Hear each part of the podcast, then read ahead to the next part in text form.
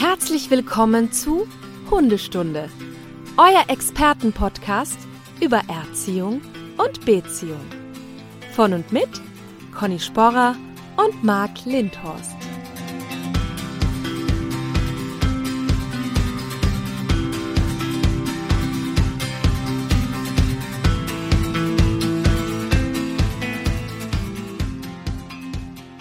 Einen wunderschönen guten Morgen, Conny. Schönen guten Morgen, Marc. Die Stundis haben sich ganz dolle Sorgen gemacht, wie es dir geht. Ja, die haben ja auch, also ganz viele haben mir geschrieben, gute Besserung, gute Besserung, gute Besserung. Ich habe mich sehr gefreut. So Ja. viel, so viele Ich mich auch. Wünsche habe ich noch nie bekommen. Ja, Nee, total lieb. Ich fand das auch Ja. gut, dass äh, die Stundis sich Sorgen gemacht haben, wie es dir denn so geht. Ne? Ja. Weil ja, wir konnten nicht aufnehmen. Ich, du hast mir, du hast mich ja gefragt und wolltest ja sogar. Und als ich gesehen habe, nee, das geht nicht, das kann ich nie Mhm. Du warst wie ein guter Vater zu mir. So, Ja. genau, Ja. fürsorglich wie immer. Ich gesagt, Total. nein, Kind, leg dich hin, werde Genau. erstmal gesund. Und dann müssen die Stundis halt alte Folgen hören. Kann man ja auch machen. Ja. Oder? Ja. Genau. Und das haben die dann wahrscheinlich auch brav gemacht. Und jetzt freuen die sich natürlich doppelt und sechsfach auf die ganz neue aktuelle Folge heute. Und jetzt bin ich auch echt wieder fit. Ja, Das kann das ich stimmt sagen. auch. Genau. Deswegen. Ja, Marc, wir haben ja schon über Rassen und so gesprochen, wir haben über Tierschutzhunde gesprochen, aber irgendwie habe ich halt mir letztens so gedacht, hat mich nämlich jemand gefragt, wie, also was er da so beachten soll, wenn er sich einen Hund aussucht oder irgendwie, da ging es um einen Terrier, ob das eine gute Wahl ist und so. Und da habe ich gedacht, wir haben eigentlich gar keine Folge so zum Thema, welcher Hund passt zu mir und das finde ich ein sehr, sehr gutes und wichtiges Thema. Deswegen wollen wir Ja. das heute angehen. Vor allem, äh, das ist jetzt auch, jetzt sind natürlich viele Stundis, die sagen, Moment, ich habe doch einen Hund. Also wie, wie jetzt, Ja. welcher Hund passt zu mir? Also natürlich, wenn jetzt jemand gerade auf der Suche ist, wir haben ja ganz viele Hörer auch oder Hörerinnen, die hören das ja auch ähm, in Vorbereitung auf einen Hund. Ja. Aber wie gesagt, auch wenn man einen Hund hat, ist die Folge spannend, weil man mal so gucken kann, warum passt nämlich genau der Hund gerade so gut zu mir? Oder So das, warum was man schon- so nicht zu mir? Nein, unsere Stundis da, die, die haben immer die passenden Hunde. Das glaube ich nicht, dass Ja. da jemand nicht passenden Hund hat. Also ich habe schon oft falsche Hunde ausgewählt in meinem Leben oder mir zu wenig Gedanken drüber gemacht. Man kriegt es dann ja immer irgendwie hin, aber ähm, gerade mit dieser Erfahrung finde ich das so wichtig. Und es kann ja auch relevant für den Zweithund sein, ne? Genau, das auch zum Beispiel. Ne? Also wenn man ja einen zweiten oder dritten oder einen weiteren Hund in die Gruppe holt, wäre das ja auch mal nicht verkehrt zu überlegen. Wobei heute, wie gesagt, der Schwerpunkt ist, welcher Hund passt wirklich zum Halter. Wir haben ja schon Ja. eine Folge gehabt, mehr Hunde, mehr Spaß. Da haben wir auch so ein bisschen gesagt, worauf man achten sollte, Stichwort Mehrhundehaltung. Ähm, Genau. das heißt, auch die Folge zur Not nochmal hören. Ja? Wir werden auch heute dann über Rassen natürlich sprechen, also auch unseren Rasse-Marathon nochmal sich anhören, brav. Falls wir Ja, auf, darauf verweisen, muss Und man noch unter drei Stunden machen wir das mit einem Ja, Schnelldurchlauf. Genau, muss man halt mal anderthalbfach oder zweifache Geschwindigkeit hören. Wir, wir stellen uns einfach die, die Eieruhr und haben immer eine Minute Zeit pro Rassegruppe. genau. Nein, wir werden das heute nicht nochmal so vertiefen. Aber wir werden nicht um drum herum kommen, auch auf Absolut andere nicht. Folgen zu verweisen, weil es eben genau darum geht, wenn ein Hund passen soll, dann betrifft das nämlich alles. Das kann alles betreffen. Ähm, und ich habe ja wieder geguckt, was für Studien und so habe ich gefunden zu dem Ach, Thema. so toll. Ja, ne? Ja. Ja. Ja, weil ich ja immer gucken muss, das dürfen nicht so, habe ich mal gehört, Sachen sein oder ich glaube das, sondern immer schön ist es, wenn es schon mal getestet wurde. Mhm. Wobei aufpassen wieder, ne, zum Thema Studien, da sind auch welche, da muss man mal sagen, okay, sollte man noch mal genauer gucken, aber es ist schon mal ein Hinweis manchmal, dass man immer in eine bestimmte Richtung mal denkt oder sagt, man hat sich das erstmal angeguckt. Ja, ich glaube, es ist ja auch schon durchgekommen, dass ich nicht so ein wahnsinnig großer Freund von Studien bin. Also zumindest sie oft mal gerne hinterfrage. Und ähm, da fällt mir ein, das wollte ich dir erzählen, ich weiß nicht, ob du es gelesen hast, da gab es eine neue Veröffentlichung, dass man getestet hat, dass also wirklich auch nur seinen Hund anzuschauen, ähm, Oxytocin ausschüttet. Hast du es gesehen? Und ähm, also es Ja. wurde getestet, dass äh, Menschen und Hunde einfach nur einander anschauen. Ich nehme jetzt mal an, die sich kennen, aber muss auch nicht zwingend sein. Und, ähm, und dann wurde sowohl bei Mensch als auch bei Hund im Urin danach auf, ähm, also auf Oxytocin getestet. Und äh, da, da waren die Werte bei den Menschen, die die Hunde länger angeschaut haben, höher und umgekehrt auch. Also dieses mhm. Bindungshormon, ähm, das ist wieder der Beweis, dass das halt einfach gut tut, auch einen Hund zu haben. Genau. Und das Wichtige ist halt wirklich, ähm, dass wenn der eigene halt das seinen Hund anguckt oder der eigene Hund ein, dann mhm. gehen die Werte übrigens hoch, nachweislich.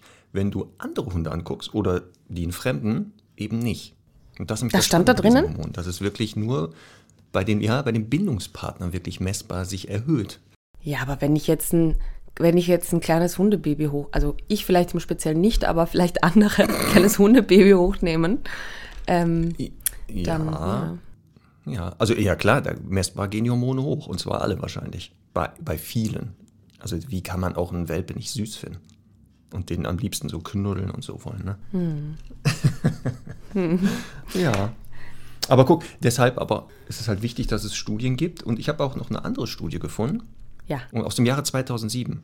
Und das, was wir beide ja schon immer sagen, dass Hunde natürlich die Top-Haustiere sind. Das ist ja klar auf Platz 1. Also da gibt es ja, ja, keinen, der, da gibt es ja gern, nach ganz viel Abstand kommen noch andere. Ja. Und im 2001 äh, an der Vanderbilt University hat mhm. eine Forscherin geforscht und herausgefunden, Hunde sind schlauer als Katzen. Aber jetzt nicht wieder durch irgendwelche dubiosen Tests, sondern aufpassen, das ist eine Neurobiologin. Die haben die äh, Anzahl der Neuronen im vorderen, also im Großhirn gemessen. Und da kommt raus, Hunde haben im Durchschnitt 500 Millionen und Katzen nur 250 Millionen. Und damit sind Katzen nicht so komplex in ihrem Verhalten. So. Ah, okay, das ist nämlich jetzt eine gute Aussage, weil ich halt ne, immer mich frage, was heißt schlau? Ähm, ja, genau, das ist wieder die Definitionssache. Ist halt schlau, heißt, ich sichere besser das Überleben oder ja. keine Ahnung, ich, mir fällt Jeder ist in seiner Nische ein. schlau, aber äh, Hunde sind halt in der Lage, auch komplexere Zusammenhänge wahrscheinlich zu verstehen. Domestikationsbedingt, weil die ja, da kommen wir fast schon zu unserem Thema, mit uns zusammenleben eng. Die müssen natürlich gucken, wie sind wir drauf, worüber mhm. denken die gerade nach, wo gucken die hin. Und mhm. Katzen wissen wir doch alle, da sind wir doch eher so die Angestellten.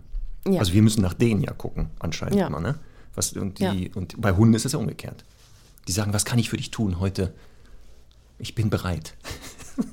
Spannend. Ja, Tolle ne? Studien bringst du damit, ja. So. Ich habe eine, ähm, vielleicht auch als Einstieg, eine persönliche Feldstudie jetzt, weil ähm, ich habe das äh, vor ein paar Wochen auf Instagram gepostet. Da gab es eine Tierschutz, also eine Madja Wischler Hündin aus dem Tierschutz, die ähm, bei einer, sage ich mal, entfernten Bekannten, die da aufgenommen wurde. Und also die kommt aus Ungarn, aus dem Tierschutz. Und äh, irgendwie hat sich nach ein paar Tagen festgestellt, die wird dicker und dicker und war halt leider trächtig. Also. Oh, herrlich. Gut und schlecht. Ähm, mhm. Und hat dann letztlich, ich glaube, acht oder neun Welpen bekommen. Und äh, ja, das war halt ein Überraschungsei quasi. Und jetzt waren halt da viele und die waren reinrassig tatsächlich. Also es ist irgendwie davon auszugehen, dass das so eine kleine Zuchtmaschine war oder sowas früher. Und ich habe, also tatsächlich haben wir ähm, drei oder vier, äh, muss ich jetzt irgendwie nochmal zählen, ähm, habe ich wirklich im, im näheren Bekanntenkreis vermitteln können davon. Und das ist so schön zu sehen, weil ich habe die ja getestet mit sechs Wochen. Ne?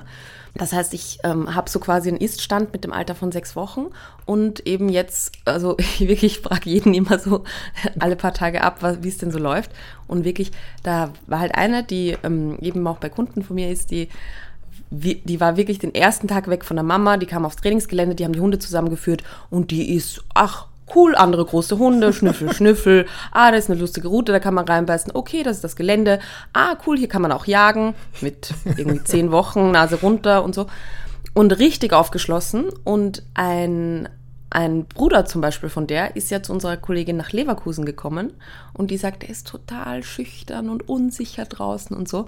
Und das war auch tatsächlich das Bild, das die halt bei dem Welpentest abgegeben haben. Und da finde ich halt eben so spannend zu sagen, das ist halt Einwurf und das sind so unterschiedliche Persönlichkeiten dabei. Ne? Das ist halt ähm, also wirklich immer ganz wichtig, schon mal so vorweg zu sagen, äh, ja, wir können uns für Rassen entscheiden und wir können uns auch für gute Züchter entscheiden und die haben dann wirklich auch viel mit denen gemacht und die rausgelassen und ähm, so einen coolen, so ein bisschen so einen, ja, bunt gemischten Haushalt, wo die halt viel kennengelernt haben. Aber unterm Strich ist halt innerhalb eines Wurfes sind auch noch sehr viele Unterschiede. Und umso wichtiger ist halt, dass man sich, finde ich, da ähm, einfach wirklich auch nochmal beraten lässt. Egal ob von der Züchterin, vom Züchter oder eben auch von einem Trainer, der das mit testet und begleitet. Weil ja, da kann man halt natürlich auch ein bisschen ins Klo greifen. Ja, kann man. Und ähm, man muss ja mal dran denken, dass die Hunde ja nicht entscheiden, wo sie hinkommen, leider. Also sie sind ja nicht beteiligt an diesem Prozess, sondern die werden ja dann geholt. Und deswegen ist genau das Thema heute, welcher Hund passt zu mir? Untertitel, irgendwas ist ja immer, haben wir festgelegt. ja immer, irgendwas ist manchmal, wo man denkt, hm, das passt dann doch nicht. Oder doch im letzten Moment passt es, dass man deshalb genau gucken muss. Also welcher mhm. Hund, also wenn ich schon dem Hund das antue, ähm, dann zu seinem Wohl. Und das ist ja, ja, auch unsere Aufgabe seit Jahren schon, unsere Mission, ähm, zu gucken, dass es den Hunden einfach besser geht und diese ganzen Probleme äh, zwischen Hund und Mensch so zu verringern. Und da sehen wir dann mhm. auch gleich bei dem Thema, dass das ähm, sehr viel mit dem Halter übrigens zu tun hat, welcher Hund passt. Weniger übrigens mit dem Hund. Das ist nämlich sehr spannend. Dass es viel mehr Faktoren gibt, wenn der Hundehalter die erfüllt, passt der Hund eher besser. Auch da gibt es eine spannende äh, Studie und ein Buch zu übrigens, kann ich nur empfehlen, von äh, Silke Wechsung heißt das, aus 2010. Mhm. Hier. Die hat nämlich auch eine Studie gemacht, die Psychologie der Mensch-Hund-Beziehung, Dream Team oder purer Egoismus. Und da kommt raus, dass eben äh, diese Faktoren, äh, wie man lebt, ob man ein Haus hat, einen Garten, was man verdient, wie man aussieht oder das Geschlecht des Halters, auch die Vorerfahrung des Hundes theoretisch für die Qualität der Beziehung weniger wichtig ist als die Einstellung des Hundehalters zum Hund. Also, ja, das würde ich das auch so sehr spannend. Genau, ja. das, was ich auch schon immer so vermutet habe, aufgrund ja. der letzten 17 Jahre, dass ich da gesehen habe, wo ich gemerkt habe, nee, die passen. Also hätte ich jetzt nicht so vermutet manchmal, wenn ich das mhm. im Vorfeld nur so gehört hätte, aber wenn man sich die dann angeguckt hat, hat man gesehen, nee, das passt. Wie der Topf, wie der Deckel auf den Topf, so heißt das. Mhm. Das ja. passt nämlich super. Nochmal auf diesen Madja Wischler-Wurf zu kommen, da haben zum Beispiel die, äh, die also die ja, die, die, die Eltern, die Hunde, also die menschlichen Hundeeltern, ich will ja nicht sagen Züchter, weil das sind keine ja. ähm, absichtlichen Züchter, ähm, die haben, wollten sich auch eine behalten aus dem Wurf. Und beim Test ist so raus, also die haben schon drei Hunde, da muss man auch dazu sagen. Auch und, Wischler, ähm, alle? Nein, also eine, also zwei aus dem Tierschutz, das, ja, also sehr tierschutzlastiger Haushalt, alles nette Hunde, alles cool. Aber sie wollten halt, ne, weil da jetzt dann doch ein Baby da war, verstehe ich auch irgendwie noch eins behalten. Und ähm, die, also wirklich, da war eine dabei, die so her hervorgestochen ist, sehr frustig zu sein und wirklich die erste, die halt irgendwie auch gefiebt hat, wenn sie irgendwas nicht erreicht hat und wenn sie auf dem Arm war und so. Mm, genau. Und dann habe ich gesagt, hm, mm. ich weiß nicht, ob der als Vierthund so der wirklich der, der coolste ist. Ne? Und die habe ich aber tatsächlich ähm, Freunden weitergegeben, also weitervermittelt oder empfohlen, weil ich gewusst habe, die, das ist der erste Hund, die werden sich zu 190 Prozent da reinhängen. Ähm, die werden halt wirklich da Gas geben und äh, und dann ist das auch total in Ordnung. Ne? Also die brauchen auch einen Hund, der aktiv ist, der Gas gibt und der so ein bisschen fordernd ist. Und das ist halt das. Es geht ja nicht darum, dass ein Hund, also gerade bei den Tests, egal ob jetzt im Tierheim oder im, äh, als Welpe, gut oder schlecht ist, sondern ja. einfach nur, ob er zu einem passt, ne? ob das zur Lebenssituation genau. passt oder zu dem, was man sich halt vorstellt. Genau, und das ist mich das Wichtige, wenn wir jetzt immer reden von, wir testen Hunde oder da gibt es so Tests, dass es eben nicht ist, bestanden, durchgefallen oder mit Noten, sondern genau, es geht immer darum zu gucken, wer ist das für ein Hund, was für ein Typ und äh, durch Tests entweder herauszufinden, was ist die Ursache des Verhaltens oder die Hauptmotivation oder halt genau jetzt bei dem Thema, bei der Beratung zum Beispiel oder bei der Mehrhundehaltung zu schauen, durch den Test genau, was für eine Persönlichkeit oder was für ein Temperament und was hat der und passt das hier? Oder ist das für beide nicht passend? Denn die Frage ist ja zum Beispiel, gleich und gleich gesellt sich gern oder Gegensätze ziehen sich an. Mhm. Auch das ne, ist ja immer die Frage. Und mal so, mal so. Da gibt es ja auch wieder keine goldene Regel, ja. sondern das kann sowohl bereichernd sein als auch manchmal sehr anstrengend. Mhm. Also ich weiß zum Beispiel, welche Hunde zu mir passen, jetzt durch meine ganze Erfahrung mit Hunden und welche nicht passen. Aber ich weiß auch, dass die nicht, also wenn ein Hund nicht per, zu dem passt, was ich eigentlich so vermute, dass das trotzdem funktionieren kann. Das ist ja. nur anstrengender für mich, habe ich festgestellt, genau. als für den ja. Hund. Ja, immer. Also es kann immer funktionieren und ich würde auch bei, also im Grunde jeder Rassekategorie sagen, dass es immer irgendwie geht, man muss nur wissen, worauf man sich einlässt. Ja, sonst würde es ja auch einige Rassen gar nicht mehr geben, wenn es nicht auch Menschen gäbe, die dazu passen. Also, ne, Stichwort jetzt ja. nordische Hunde, das, genau. da sind wir uns, glaube ich, beide einig, sind ja null die Anfängerhunde. Mhm. Aber trotzdem habe ich Leute kennengelernt, die wirklich als Anfänger sich so einen Hund geholt haben und das hat super funktioniert. Ja. Und das zeigt, wie genau dieses, die Einstellung zum Hund und die eigenen Fähigkeiten sind maßgeblich wirklich. Und der Rest kann man auch nachholen. Den kann man immer nachholen. Es gibt übrigens zum Thema nordische Hunde, habe ich gehört, ähm, eine neue, eine neue tolle Designerrasse. Oh nein, jetzt kommt's. Ja, ich glaube, aber ich bin mir jetzt nicht ganz sicher. Ich glaube, Auski. Australian Shepherd Husky. Ich fürchte ja. Ja, super. ja. Was soll das? Also was ist Naja. die Idee dahinter? Man weiß es nicht. Ich glaube Schönheit. Schönheit. Ja, super. Also es kann, es kann ja keinen anderen Grund geben, ehrlich. ja, äh, aber der Hund ist dann ausgestopft oder was? Das kann doch nicht funktionieren. Also wenn das absichtlich wird, toi, toi, toi. Ja, ähm, wir werden sehen, ob wir irgendwie die sich durchsetzen. Ähm, Marc, ich finde, also um jetzt mal ein bisschen konkreter zu werden, ne? Ja. Wenn ähm, wir bieten ja in den Dogs Hundeschulen an, also gerne auch ähm, einmal schauen, wenn das interessant ist, auf martinrütter.com slash Hundeschulen Beratungen vor der Anschaffung und Auswahl des Hundes an. Das heißt, ähm, da kann man jetzt entweder hinkommen und sagen, na, ich habe da einen Hund im Tierheim gesehen, passt der zu mir? Und wir besprechen das erstmal ähm, bei uns vor Ort. Oder ähm, eben, man kommt so mit ein paar Ideen und bespricht mal ganz grob, worum es geht. Und dann im nächsten Schritt könnte man sagen, man geht halt gemeinsam ins Tierheim oder wo auch immer hin zum Züchter und äh, sch- schaut sich mal den Wurf an und checkt die Hunde und so weiter. Ähm, aber es gibt ja ein paar Grundfragen, die man sich halt stellen muss, finde ich. Und das ist halt einmal erwachsener Hund oder Welpe. Das ist äh, Tierheim oder Züchter. Oder, also ja, Tierheim oder Züchter. Und das ist natürlich auch oft ein bisschen einhergehend mit erwachsener Hund oder Welpe. Und auch noch Rüde oder Hündin. Genau, das sind so Faktoren, die, wenn es konkret wird, ne? also wenn die Leute wirklich sagen, ich überlege Ja, wirklich wenn damit, es dann konkret wird, ja. genau, die genau. man dann bedenken muss und dann auch wirklich gucken muss, was passt zu mir und zu meiner Lebenssituation. Genau, oder manchmal natürlich schon auch ein bisschen von hinten überlegt, weil man jetzt sagen kann, keine Ahnung, ich habe jetzt zwei Nachbarhunde, das sind halt irgendwie total äh, schwierige Rüden. Mhm. Da mache ich es mir vielleicht nicht unbedingt leichter, das Leben, wenn ich jetzt auch einen Rüden nehme oder so. Das meine ich ja, genau. Was passt auch zu, zum Lebensumfeld? Ja. Sehr oft, also ja, sehr oft kommen die Leute, die haben ja schon so einen konkreten Wunsch. Die haben schon so eine Rasse oder wie soll der Hund aussehen Ja. und sowas. Ähm, ich frage meistens aber auch noch so, was sind denn so die ihre Bedürfnisse? Also Ja, warum brauchen sie eigentlich einen Hund? Und das ist sehr spannend, wenn die Leute sich die Frage stellen oder dann plötzlich mal stellen müssen.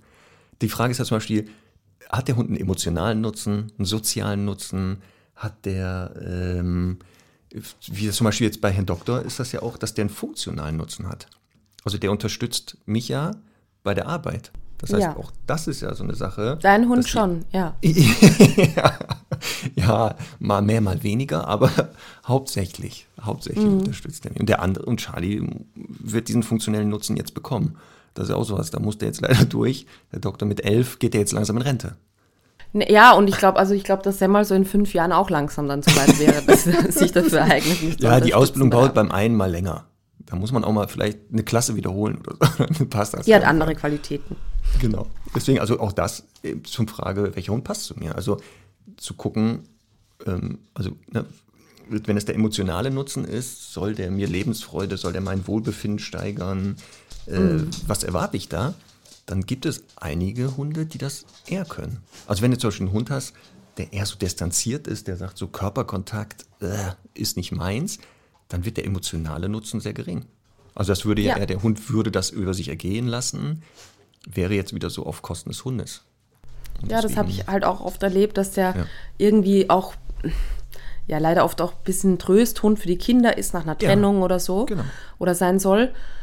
Ähm, ich verstehe es ja, weil es ist ja einfach nett für Kinder, wenn die das wollen, mit dem Hund aufzuwachsen. Aber wenn halt so die, der Gedanke ist, der muss halt wirklich die Kinder mögen und mit denen sich auch beschäftigen wollen und spielen wollen und vielleicht auch mit denen kuscheln wollen, dann ist halt natürlich auch immer gefragt, ähm, das genau zu berücksichtigen. Und da macht nicht wahnsinnig viel Sinn, dass man sich dann für irgendein Inserat äh, aus dem Internet entscheidet, weil dann Mhm. weiß man es einfach vorher nicht. Ne? Das ist halt. Ähm, Ja, schön ja. wäre natürlich, dass der Hund sich mal angeguckt, also dass man den sich mal kennenlernt, genau, und das schaut, passt der wirklich zu mir ähm, und kann ich seinen Bedürfnissen auch gerecht werden. Und da hast du ja auch Mhm. Ja. gesagt, genau dieses Thema Kinder, theoretisch gibt es keine Rasse, die kinderfreundlich ist, gibt es nicht. Also das ist ja auch eine Lernerfahrung ein bisschen, aber du hast recht, natürlich bestimmte genetische Voraussetzungen oder so Temperamentssachen, Persönlichkeitseigenschaften erleichtern das. Und was ich jetzt ja. gesagt habe, wenn ein Hund sagt wirklich Körperlichkeit, ist jetzt nicht so mein Ding. Also ich kann das nur sehen mit Herrn Doktor. Ja, der lässt sich auch gerne streicheln, aber so ist nicht sein Highlight. Also der will diese ja. Nähe, findet er jetzt nicht so toll, gerade von Fremden. Charlie ist so, da ist eher genau das Gegenteil. Also ist mhm. er das, wenn der nicht Körpernähe hat von Hunden und Menschen, dann leidet der. also Schön sieht man, ist das. Ja, sieht man hier schon, ne, dieses, dass auch ja wichtig ist, diese Frage sich zu stellen. Genau, und da ist jetzt halt für unsere HörerInnen die große Frage, wie kann ich das denn rausfinden vorab? Ne? Ja. Und ich habe, ähm, ich war jetzt zwei Tage in einem Tierheim im Burgenland und habe da ein ähm, Seminar für die, für die Mitarbeiter gegeben. Und ähm, da ging es halt eben darum, Hunde einzuschätzen und ähm, zu, so Training auch zu besprechen und so weiter.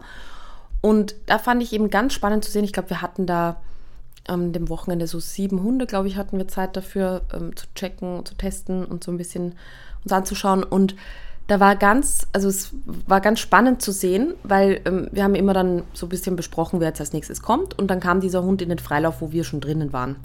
Und dann gibt es halt einfach Hunde, die sagen, yeah, Freiraum, Party und ziehen große Kreise, sind eher ein bisschen territorial, checken ab, von mir aus gehen jagen, haben die Nase unten und sonst was. Und dann gibt es halt Hunde die, Hunde, die waren jetzt eben stundenlang im Zwinger und kommen rein und sagen, yeah, Menschen.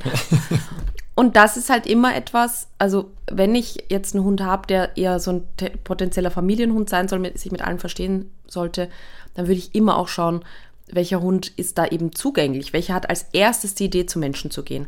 Und das ist übrigens auch was, ähm, was ich jetzt bei einem Welpentest so machen würde. Also ein Element des Welpentests, wir verlinken übrigens so ein bisschen die Erklärung dazu auch nochmal in den Show Notes. Aber ein oder das erste, der erste Test ist, dass der Welpe in einem Raum ist, in dem er noch, im besten Fall noch nie war, mit einer fremden Person auf der anderen Seite des Raumes und äh, man eben auch den, den Hund also einmal da reinsetzt und man schaut, was ist so sein erster Weg? Bleibt er stehen, er friert und sagt, oh Gott, oh Gott? Oder sucht er erst die Nähe zu Menschen oder nimmt freundlich Kontakt auf?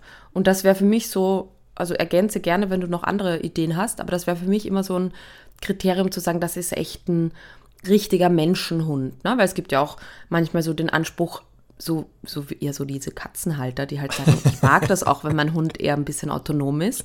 Aber, also ich verstehe das auch vielleicht, aber ähm, wenn man halt diesen Anspruch hat, dann würde ich auf diese Kriterien achten. Ja, für die Hunde ist das Einschränkendste, wenn die wirklich ja Probleme mit Menschen haben. Weil mhm. sie ja mit einem Menschen zusammenleben oder mit mehreren und auch immer da, wo der Mensch ist, ja andere Menschen meistens sind. Und deswegen ist genau das so eine Stichwort, welcher Hund passt zu mir. Wenn man jetzt sagt, ja, ich bin eh so ein Einbrötler, eremitenmäßig und möchte mhm. auch auf eine einsame Insel ziehen, ja, selbst dann sollte der Hund aber sagen, okay, dieser Mensch, den finde ich dann doch schon gut. Den Rest der Menschheit brauche ich ja dann nicht.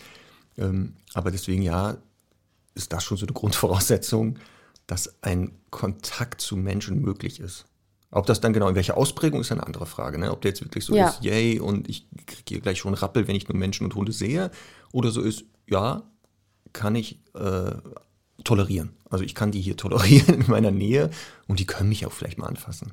Ähm, Im Übrigen, also weil ja oft auch eben so das Thema ist, ja, kein Hund aus dem Tierheim, wir wissen ja nicht, was der erlebt hat und so. Da habe ich auch wieder sehr schöne Aha-Momente gehabt. Da ist ein Hund, also so ein schwarz-weiß gefleckter, neunjähriger Mischling. Ich kann, also von der Figur her eher wie ein großer Labrador, sage ich jetzt mal. Ähm, hat neun Jahre im Keller gelebt weil wohl da andere Hunde waren, die sich nicht mit ihm verstanden haben, er nicht mit ihnen, ich weiß es nicht. Ähm, und hat neun Jahre im Keller verbracht. Und das ist der aufgeschlossenste, netteste Hund auf Erden irgendwie. Ähm, ja, Verträglichkeit mit anderen Hunden nicht unbedingt gegeben. Sehr sexy auch. Der ist erst ähm, jetzt gechippt worden und wird noch kastriert. Äh, aus verschiedenen Gründen. Ähm, also ist immer noch halt eher sexuell motiviert, das heißt ein bisschen mehr Thema mit Rüden und äh, sehr aufdringlich bei Hündinnen und so. Also sicher kein Hundehund, aber ein ganz, ganz, ganz toller Menschenhund einfach. Und da könnte man ja auch sagen, ja, der hat neun Jahre jetzt nie, ne, keinen Sozialkontakt gehabt, ist äh, irgendwie ähm, ja ganz depriviert. Nein, der hat halt eine Persönlichkeit, der sagt, ja, aber ich habe zweimal Menschen gesehen, die waren gut und fertig. Und dann gibt es halt welche, die eben, ja, im Grunde vermeintlich auch bei einem guten Züchter aufwachsen, wo man alles richtig machen will, die trotzdem eine ganz hohe Skepsis haben. Genau. Und da machen wir nochmal eine extra Folge zur Persönlichkeit des Hundes. Damit beschäftige ich mich ja jetzt seit schon ein Jahr ganz intensiv. Ja. Und da sagst du es nämlich, dass Ja. natürlich bestimmte Persönlichkeitseigenschaften sowie Geselligkeit dazu führen können, dass selbst wenn ein Hund wenig bis keinen Kontakt mit Menschen hatte, trotzdem ein Hund sein kann, der total menschenaffin ist, weil eben die Natur dem was mitgegeben hat und der braucht nur, wie gesagt, die Möglichkeit, das auszuleben. Und das passt ja dann auch zu diesem, welcher Hund passt zu mir, dass na, diese Frage ja nochmal, ne, gleich und gleich gesellt sich gern. Also sollte ich einen Hund suchen, der zu meiner Persönlichkeit eher passt? Oder sollte ich eben sagen, ne, Gegensätze ziehen sich an? Also ich bin, was ich, ein extrovertierter Typ. Sollte ich genauso einen Hund haben, der sagt, yay, so Mallorca-Jens, Ballermann und yeah, ich komme und Party und immer im Mittelpunkt stehen möchte? Oder ist nicht vielleicht besser, den Hund zu suchen, der eh das Gegenteil ist?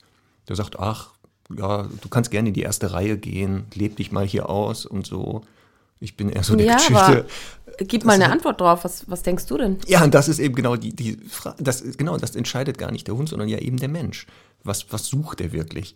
Und deswegen kann man eigentlich das ja nicht beantworten, ohne jetzt den entsprechenden Halter oder die Halterin vor sich zu haben und deswegen auch im ersten Schritt die mal so kennenzulernen und eben Fragen zu stellen. Dieses, genau, was ist, also warum brauchen Sie einen Hund? Also diese Bedürfnisse emotional, sozial, funktional und natürlich auch im zweiten Schritt, wenn die Antwort da ist, kann ich den Bedürfnissen eines Hundes, und jetzt aufpassen, unabhängig von Rasse, Alter, Geschlecht, was wir gleich noch besprechen, auch gerecht werden. Denn das ist ja der nächste Schritt. Also nicht nur die Frage, welcher Hund passt, sondern passe ich überhaupt zum Thema Hund?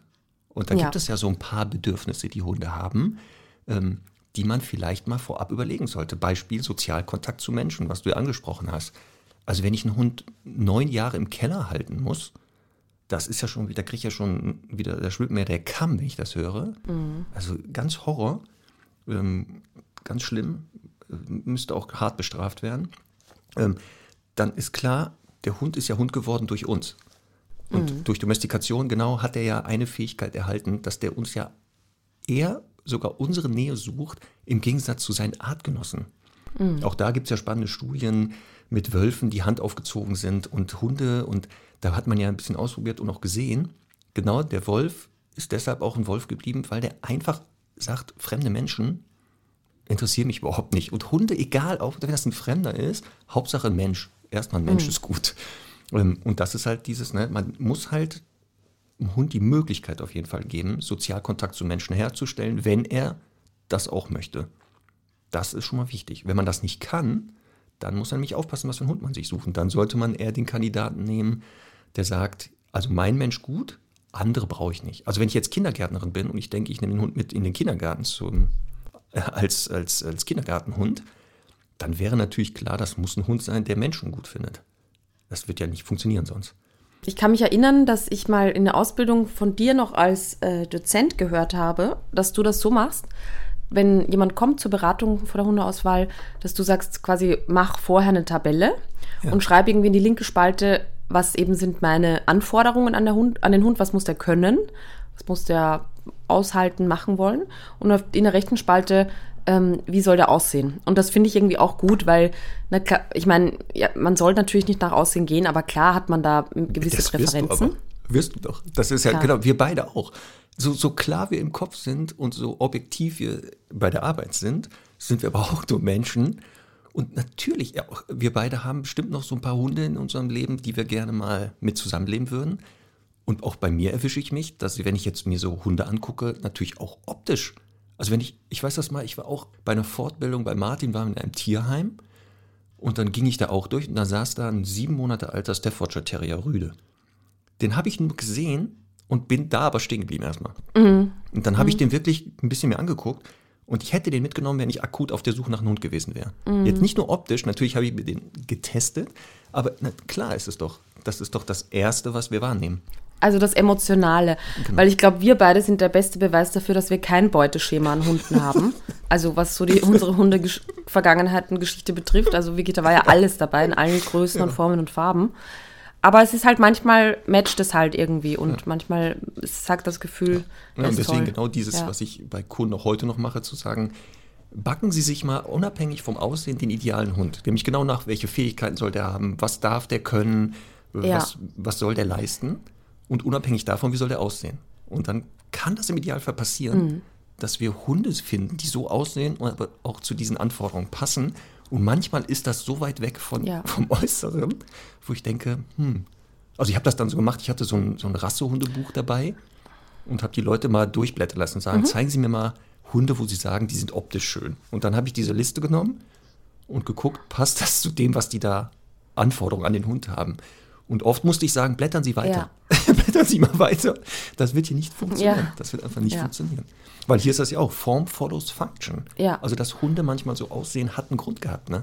Voll. Also was, was ich halt auch noch oft erlebe, ist so, und ich finde, deswegen ist es so gut, also ich finde wirklich immer toll, wenn, wenn Leute kommen und sich da beraten lassen, weil die oft wirklich auf einem ganz falschen Dampfer sind. Ne? Also, und dann eben auch die Offenheit ja haben und zu sagen, okay, dann ist das nichts für mich. Und ganz viele kommen ja zum Beispiel und sagen, na, sie wollen Welpen haben, sie wollen von Anfang an alles richtig machen. Ja, ja. Und ich glaube, die Statistik in jeder unserer Hundeschulen zeigt, das funktioniert eh nicht. Also wir haben 50% Hunde aus dem Tierschutz, 50% Hunde vom Züchter und es gibt genau die gleichen Probleme in genau dem gleichen Ausmaß. Also das kann funktionieren, aber muss einfach nicht. Und, ähm, und da ist es, also bei mir, ich würde sagen, zu 80 Prozent so, dass die Leute dann weggehen und sagen, okay, für mich ist offensichtlich ein erwachsener Hund sinnvoller.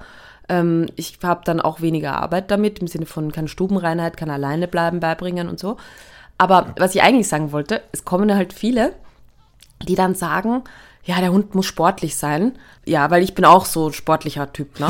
Und dann sage ich, ja, Dann was, fragst du mal, was, was heißt das denn? Dann sagen die, ja, ich gehe mal laufen. Hm, Und wie oft? Ja, so zweimal die Woche. Und ich hätte halt gern einen Border Collie, weil der, ne, der ist ja auch sehr aktiv. Und dann muss halt, also das sind halt so Dinge, das, äh, das, das muss man halt wirklich ganz klar sagen, das funktioniert dann nicht. Und ich finde auch gerade oftmals, das finde ich spannend, eben, dass so sportliche Leute, da passt ja einfach auch so ein, so ein ähm, kooperativer Hütehund gar nicht zwingend dazu, weil der will ja nicht nur Bewegung machen, der will ja halt arbeiten und denken und das passt dann wieder nicht zu der Lebenssituation oder zu den Wünschen des Menschen, weil, ähm, also da würde ich jetzt sagen, irgendeinen sportlichen Jagdhund lieber, der halt sagt, ich will rennen äh, und nicht, äh, ja, ich will ähm, rennen, aber ich will dich auch in die Fersen beißen dabei, weil mir langweilig ist, ne? Also das ist halt schon ähm, immer so ein bisschen Ja, ein Mythos oder Irrtum. Ja, und deswegen muss man halt genau überlegen, genau so Definitionen. Was heißt denn sportlich? Also ich Mhm. habe, wenn ich sportlich höre, eine ganz andere I Mensch vor Kopf, äh, vor, vor meinen Augen, als vielleicht dieser Mensch. Und genau, wenn ich frage, sind Sie sportlich? Ja, wie, also was machen Sie denn so? Ja, ich gucke gern äh, Fußball. Ja, okay.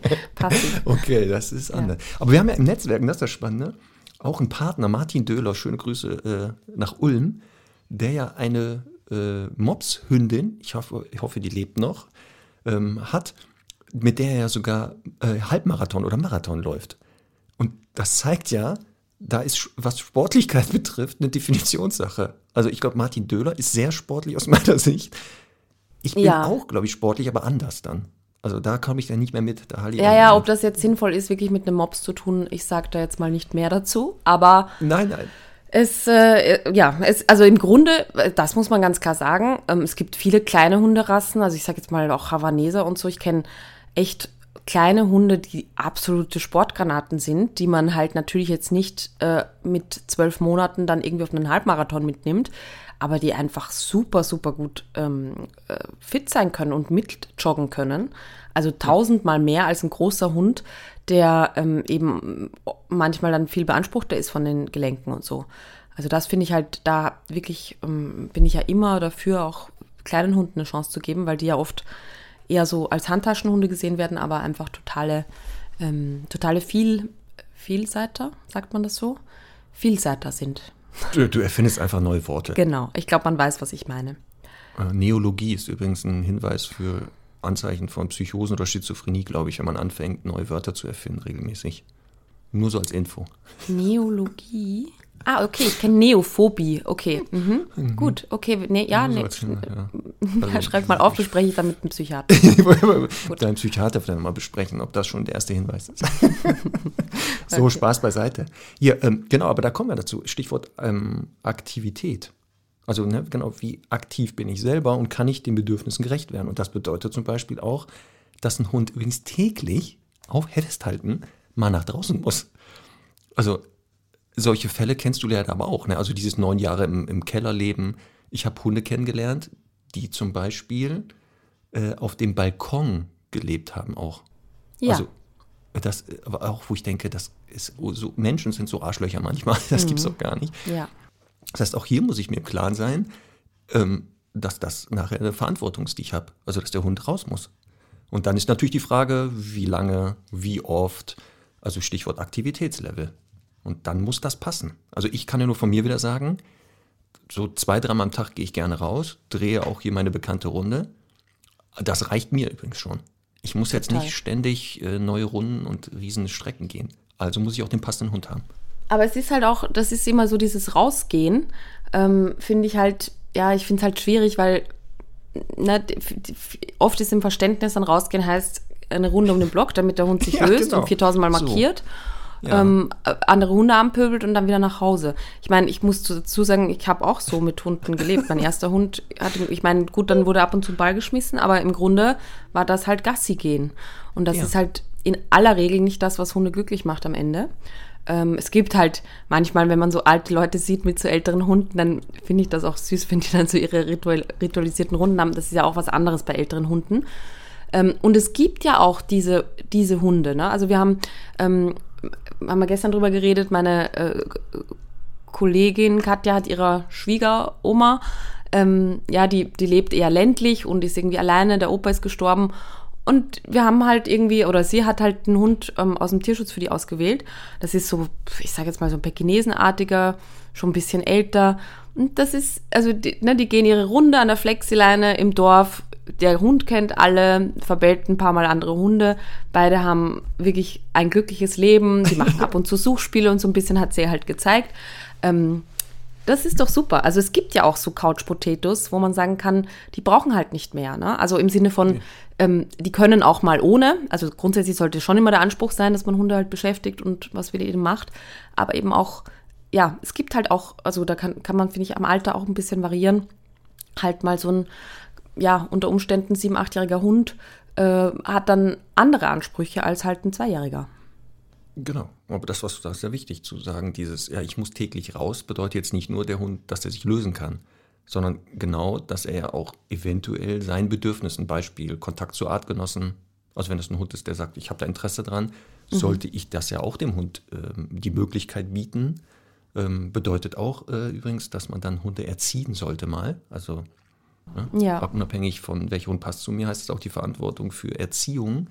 Denn im Idealfall, wenn der Hund draußen sich bewegt, im Freilauf, weil der dann sein Bewegungsbedürfnis halt anders ausleben kann als an einer Leine. Ähm, und ganz wichtiger Punkt, den du gesagt hast, auch beschäftigen. Weil ich kenne auch Hunde, also nochmal, Herr Doktor ist ein sehr anspruchsloser Hund, deswegen passt er gut zu mir. Aber auch er wird beschäftigt. Und wenn man ihm das anbietet, dann kriegt er ein Leuchten in den Augen. Also es ist der, der auch sonst Ja. ja sagt, ich bin mit wenig zufrieden. Und das zeigt unabhängig vom Hundetyp, dass die alle schon an Beschäftigung interessiert sind. Und wenn man die passende auch noch findet, ja dann sagen, boah, voll gut. Und das ist natürlich auch Stichwort für Bindung. Ne? Das ist auch ein ganz wichtiger Faktor für eine, ähm, für die Bindung und die Entstehung einer Bindung. Gemeinsame Zeit verbringen. Ja. Eben, und das heißt auch Beschäftigung. Aber wie gesagt, nochmal mit dem Hinweis, das sollte dem Zustand des Hundes angepasst sein, also gesundheitlich. Also, ne, dass der das wirklich noch kann. Und natürlich am besten zu seinen Veranlagungen passen. Das wäre natürlich noch optimaler. Und deswegen kann es auch sein, dass du einen Mops findest, der natürlich sehr aktiv und sportlich ist. Da muss man aber natürlich sagen, der musste vorher, ähm, sollte man das nochmal abchecken lassen. Also Das glaube ich nicht, dass es einen Mops gibt, der fit und sportlich ist, aber das ist, ist ja wieder ein anderes Naja, Thema. gut. Mein erster Hund Onno war jetzt nicht so. Also der war eher der typische Mops. Der hatte zwar Ja. kein Übergewicht, aber. Nee, ich meine jetzt auch gar nicht jetzt figürlich, sondern einfach von, Ja. von den Grundbedingungen? At Atmung und so. Also, dass halt Ja, das einfach ein ja. Hund vom Typ sportlich sein kann, aber wenn halt keine Luft durchgeht, dann ist halt auch doof, ne? Beim, beim Laufen. Ähm, Marc, äh, kennst du das? wenn Leute sagen, sie hätten auch gern einen Hund, aber sie haben halt überhaupt keine Zeit dafür. Und dann denke ich so, ja. ja, aber du hast einen Beruf, da wäre das total cool, den Hund mitzunehmen und so. Du musst halt ein bisschen, ähm, vielleicht ein paar Monate in gute Erziehung investieren und so. Aber dann ist es doch ein super Begleithund.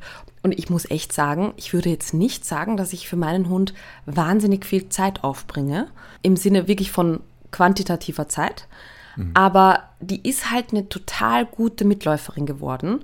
Und am Ende würde ich sagen, ist die vielleicht mit mir am Tag eine Stunde, anderthalb äh, beschäftigt unterwegs draußen. Also in also in Summe, ne, weil manche, manchmal kommen ja Kunden, die sagen, ja, wir gehen in der Früh zwei Stunden und abends nochmal eine Stunde und ich denke, boah, also cool, aber wie? auch immer, Ja. und dann noch machen? irgendwie zwei Kinder dazu oder so. Ich, ich wüsste nicht wie und wann. Aber also toll, wenn das, wenn das möglich ist. Aber wie gesagt, Semmel hat nicht so viel ähm, quantitative Zeit, aber die hat halt ganz viel ähm, mitzudenken in unserem Alltag. Ne? Und dann ist es halt so, dass die ähm, eben irgendwie mal auch zu einem Termin in ein Café mitkommen muss, wenn ich irgendeine Besprechung habe, dann soll die da warten, dann ist das im Grunde auch schon ein bisschen ein Job, ein, eine Aufgabe für sie. Dann muss sie manchmal halt irgendwie doch auf der Trainingswiese ihre wenigen Qualitäten zeigen. Ähm, dann kann die auch mal von mir aus irgendwie bei einer Stunde äh, irgendwie äh, bei einem Social Walk oder so mitlaufen. Aber ähm, oder wir, keine Ahnung, wir, wir gehen irgendwie, ähm, wir müssen irgendwo hin, allein eben das Aussteigen vom Auto oder äh, alleinführig von A nach B gehen, das ist halt alles schon Beschäftigung. Klar kann man das jetzt, muss man das irgendwann aufbauen, dass es halt äh, vom Trainingsstand klappt, dass man es im Alltag anwenden kann.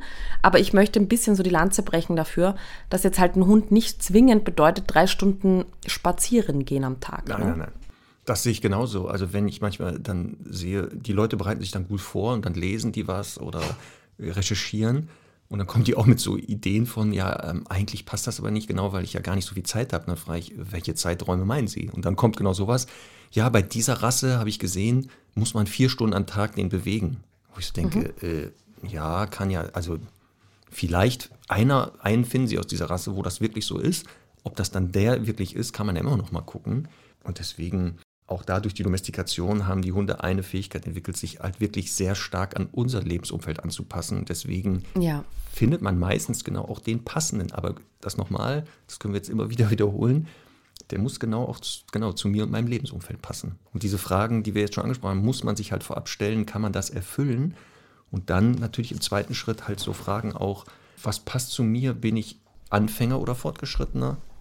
Also das kann ja auch schon mal entscheiden, wenn der Hund eine Geschichte, bestimmte Vorgeschichte hat, traue ich mir das zu, dass der in meinem Lebensumfeld sich dann anpassen kann. Also Beispiel, sechs Jahre an der Herde gelebt als äh, Kangal, als, als Herdenschutzhund, kommt dann nach Deutschland und äh, will das auch und hat das ausgelebt. Und dann ist ja die Frage, kann ich dem so ein Leben halt hier passend machen? Ja. Und wenn ich dann aber genau in einer Reihenhaussiedlung wohne, mit rechts und links Nachbarn und so, wäre der Hund nicht passend für mich gerade, glaube ich. Da wäre das ja, ja aber die so brauchen doch nur Liebe und viel Zuneigung. Ja, genau, ja. Die kann man dann lieb streicheln. Mhm. Genau. Gute Idee. Gute Also Marc, wir sind jetzt bei Minute 43 hier auf meiner Uhr und wir haben noch Richtig. nicht über Rassegruppen gesprochen. Und wir sollten jetzt langsam konkreter werden.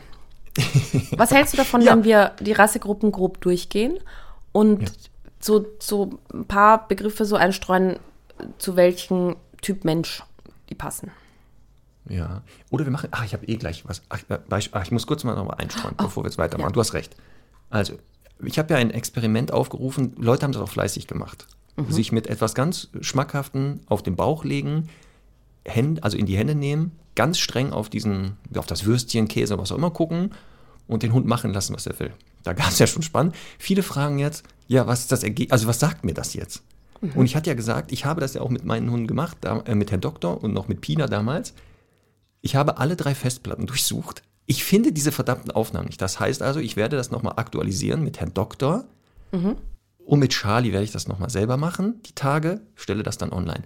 Bei diesem Experiment kann man eine Sache sehen, aufpassen, das ist aber jetzt wieder nur, kann Ist-Zustand sein, Momentaufnahme, wie doll der Hund einen respektiert, also wenn es um Besitz geht. Weil die Idee ist ja, durch das strenge Gucken auf den Gegenstand habe ich den Anspruch, stelle den Anspruch, das ist meins. Ich habe eine Frage zum Versuchsaufbau gleich. Ja, Was denn? Ich verstehe nicht, warum ich den, den, die Beute, den Gegenstand, das Futter anschauen soll, anstarren soll und Ja. nicht den Hund in dem Moment, also ne, ich lege mich auf den Boden Genau. Ja. und äh, starre, also habe den Genau. Gegenstand von mir aus unter meinem Kopf oder irgendwie, ja, Ja. so in meiner Nähe.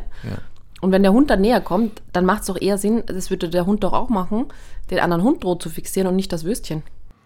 Genau. Wie gesagt, das ist ja, das Ding habe ich mir nicht ausgedacht. Ich habe das ja auch irgendwo gesehen und da war halt der, so der Versuchsaufbau. Es gibt ja Hunde, die genau direkt den Konkurrenten angucken, aber ich, kenne auch viele Hunde, die, wenn es um solche Sachen geht, eben nicht direkt den Konkurrenten angucken, sondern so, in so also eher in die Leere. Und trotzdem reagieren Hunde darauf. Wahrscheinlich ist der Versuchsaufbau so, dass wenn der Hund ein bisschen sensibel ist, dann eh schon nicht kommt, wenn man den nur streng anguckt. Ja. Wahrscheinlich das war die Idee. Wie gesagt, also ne, man kann so ein bisschen sehen, wie ernst nimmt er einen, wie stark reagiert er vielleicht auf Körpersprache und sowas. Gesagt, ist aber nicht in Stein gemeißelt. Also wenn euer Hund, wie in einigen Videos, wie selbstverständlich das aus eurer Hand nimmt und frisst genüsslich, ist das trotzdem ein super Hund. Also ich amüsiere mich dann köstlich. Wie gesagt, und das Video, was ich mit Herrn Doktor, ich, irgendwo muss das noch sein. Ich weiß, das gibt es irgendwo. Ich, ich muss noch eine Festplatte wahrscheinlich. Irgendwo im Keller habe ich die versteckt. Mach's doch einfach nochmal. Deswegen, ich hoffe, er macht es nochmal, denn Ja. ich spoiler das. Ich habe mich hingelegt, ganz doll streng geguckt und der, als wenn ich gar nicht da gelegen hätte, ist der einfach wie selbstverständlich und hat mir die Wurst aus der Hand gefressen. Also es hat gar, er hat, also entweder nimmt er mich nicht ernst oder der ist vielleicht kurzsichtig. Ich weiß es nicht. Das ist sehr spannend, was daraus wird. Nur das zur Auflösung, genau. Und vielleicht, wenn die Zeit reicht nachher, werden wir online den passenden Hund für dich finden, Conny. Es gibt ganz tolle Tests im Internet, habe ich gesehen, ja. in der Vorbereitung. Oh, habe ich auch gemacht. Da kommen super Hunde raus, Ja. wo ich denke, passt genau zu mir. Ist super. Sie haben mich genau richtig eingeschätzt, diese Tests. Deswegen. genau. gut. Aber wir, genau, wir gehen kurz die Rassen durch, um mal zu sagen, so ein bisschen Entscheidungshilfe. Also, Mhm. ne, was, welcher Mensch könnte da wahrscheinlich oder wo passt der Hund wahrscheinlich eher hin? Ne? Fangen wir Ja. mal an. Mit welcher beginnen wir? Haus- und Hof- und Schutzhunde. Also Haus, als Hof, eine Gruppe. Mhm. Wachschutzhunde. Also, wir nehmen mal Beispiele aus der Gruppe: Hoverwart, Kangal, Ovtschaka. Äh, Dobermann gehört auch dazu. Ja, du ähm, packst jetzt halt die Herdenschutzhunde auch mit dazu, ne? Finde ich aber okay, weil die sehr ähnliche Eigenschaften haben. Wollte ich gerade sagen. Also, ja. So, ja. Ja, genau, die einen sind eher ortstreuere Wächter, die anderen haben mobiles Territorium. Mhm. Das unterscheidet sich ein bisschen. Ähm, ja, also wenn ich ein Mensch bin, der zum Beispiel wenig Interesse Allein im Wald Menschen lebt. hat, Ja. genau, der wenig, ich versuche das mal vorsichtig, genau, der wenig jetzt Interesse an anderen Menschen hat oder mit Fremden auch nicht so Bock hat, wäre das eher ein Hund, der gut geeignet ist, würde ich mal jetzt spontan sagen. Was meinst du? Also ich finde, das ist tatsächlich ein großes Thema. Wie ist meine Geselligkeit? Ne? Weil das ist auch wieder Hm. überhaupt keine Kritik. Null. Nein, Weil es gibt null. ja Leute, die halt sagen, oh, ich kriege eh nicht so viel Besuch, ich habe vielleicht auch keine Kinder oder so, die Besuch kriegen. Ähm, ja, mein, meine, mein Zusammenleben quasi beschränkt sich wirklich auf irgendwie ein paar Leute.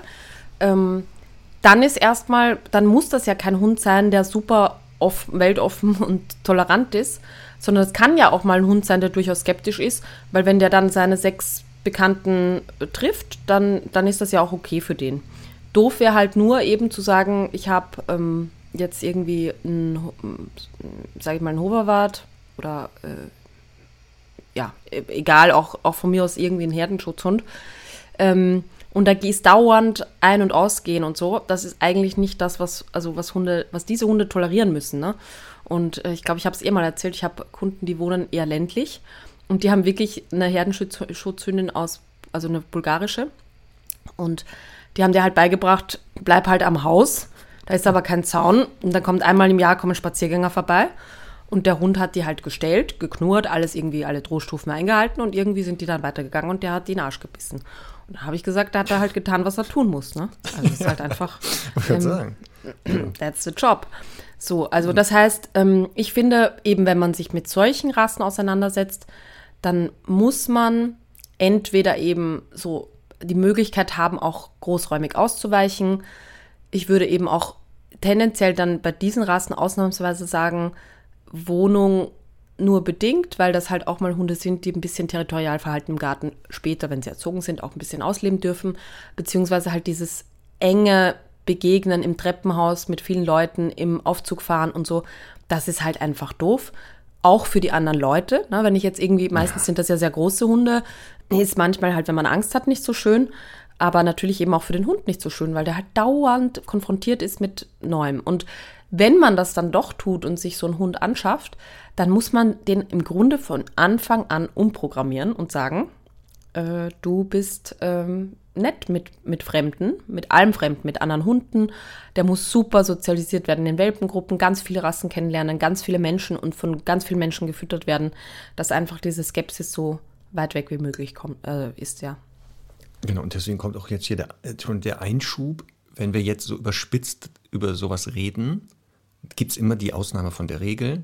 Und natürlich ist dein Dobermann, lieber Stundi, liebe Stundi, anders. Und das ist so. Und natürlich kann ich auch mit einem Herdenschutzhund oder einem Hund dieser ähm, Rassegruppe unter Menschen leben, setzt dann aber wirklich voraus, dass ich vielleicht schon in, den Hund sehr, sehr früh bekomme, um den eben an dieses Lebensumfeld zu gewöhnen. Du hast aber recht, trotz guter Gewöhnung und Training ist das für den stressiger, weil er immer wieder gegen seine Veranlagung antrainieren muss und immer wieder Impulskontrolle zeigen muss. Deswegen genau, ne, also ideal wäre ja, dass man vielleicht nicht so die direkten Nachbarn hat und so viel Durchgangsverkehr. Ähm, das würde für die Hunde leichter sein. Das heißt also, man sollte wirklich beim welcher Hund passt zu mir schauen, brauche ich eine Wachsamkeit? Kann ich die tolerieren oder kann ich damit umgehen, im besten Fall?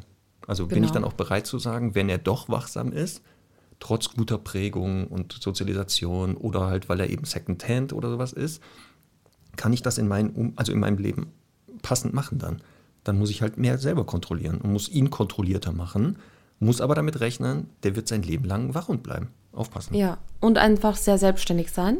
Das kommt meistens noch dazu, die Erschwernis, ne? dass die auch noch sehr selbstständig sind dabei. Und das muss man halt natürlich eben, also manchmal eben mag man das ja. Ähm, also das sind ja, also gerade wenn man so an Bernhardiner und so denkt, das sind ja einfach Rassen auch, die gerne einfach mal vor der Tür liegen und nichts tun. Also die mhm. sind halt auch aufgrund ihrer Körpergröße und so schon auch Couch-Potatoes. Aber ähm, durch diese Selbstständigkeit und wir leben halt nun mal, egal wie weit weg, irgendwie trotzdem immer in Gesellschaft. Man muss natürlich auch eine gewisse Konsequenz haben, so vor allem die ersten zwei, drei Jahre, sehr viel für die zu regeln und eben zu sagen, äh, ich erziehe die trotzdem und das ist halt mit so einem selbstständig denkenden Hunden, äh, Hund ähm, durchaus mal schwieriger. Also deswegen mhm. muss man da ein bisschen mehr äh, Argumente haben, um so einen Hund halt auch äh, für, zur Kooperation zu überzeugen. Ja. Und dann zum Beispiel auch, ähm, wenn man jetzt sagt, Hunde einer Rassegruppe, eine Frage zum Beispiel, wie laut darf mein Hund sein? Denn es gibt ja Hunde aus verschiedensten Rassegruppen, oh, ja. mhm. die haben eine Funktion. Also der Wachhund, aufpassen, ist etwas äh, geräuschhafter, weil er eben halt anschlagen soll. Und dann gibt es ja noch andere Hunde, andere Rassegruppen, gerade in den, bei den Jagdhunden, wo ja Geräusche sehr wichtig waren.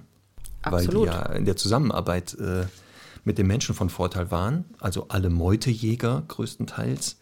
Der bekannteste ist der Beagle. Sind sehr geräuschhaft. Und da muss man auch fragen, passt das wirklich zu mir? Also ich persönlich bevorzuge Hunde, die wenig Geräusche machen. Also weil mich das selber nervt eher. Und dementsprechend muss ich halt auch dabei gucken. Ne? Also passen Geräusche zu mir. Du hast jetzt gesagt, halt Meutejäger, natürlich auch Solitärjäger, die Terrier.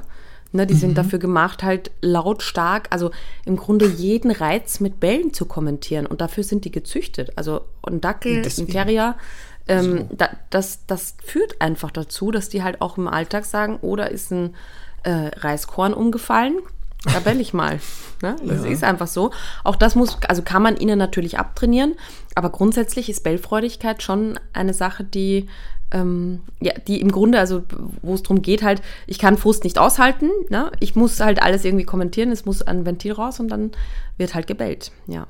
Genau. So, das war jetzt mehr als eine Minute zu den ersten zwei Rassegruppen. Ich sag's nur ja, mal vorsichtig. Wir dürfen heute, weil ja die letzte Folge ausgefallen ist, ein bisschen ach, überziehen. Ein bisschen, ach, okay. Das dürfen wir natürlich überziehen. Ich glaube, die Stundis werden uns das verzeihen.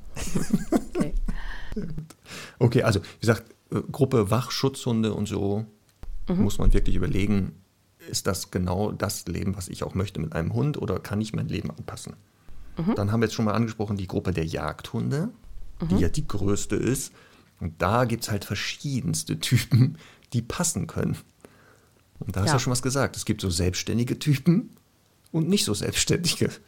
Und das heißt auch wieder, Stichwort Thomas, Ersthundehalter.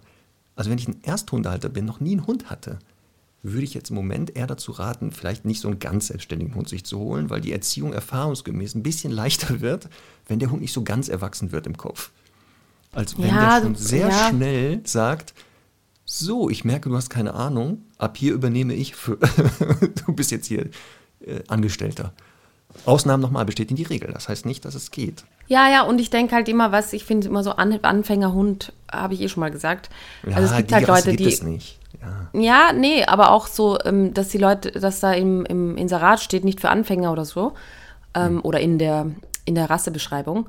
Da ist halt ganz oft, finde ich, also ich hatte, hatte mal das länger, länger her, äh, ein Paar, die haben gesagt, ich will einen Irish Terrier. Wir hatten vorher noch keinen Hund, aber das wird der erste Hund.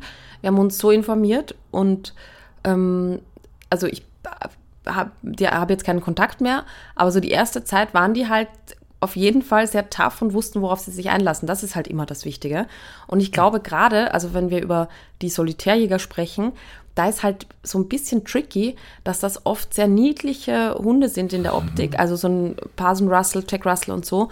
Auch praktisch, weil vermeintlich klein und so. Ja. Ähm, ja, und das, das führt halt, also das ist irgendwie so ein Missverständnis, dass man halt denkt, ja, das ist halt ein praktischer kleiner Hund, der aber wirklich einfach, also kernig sein kann, im wahrsten Sinne. Und das ist halt ähm, etwas, das muss man wissen.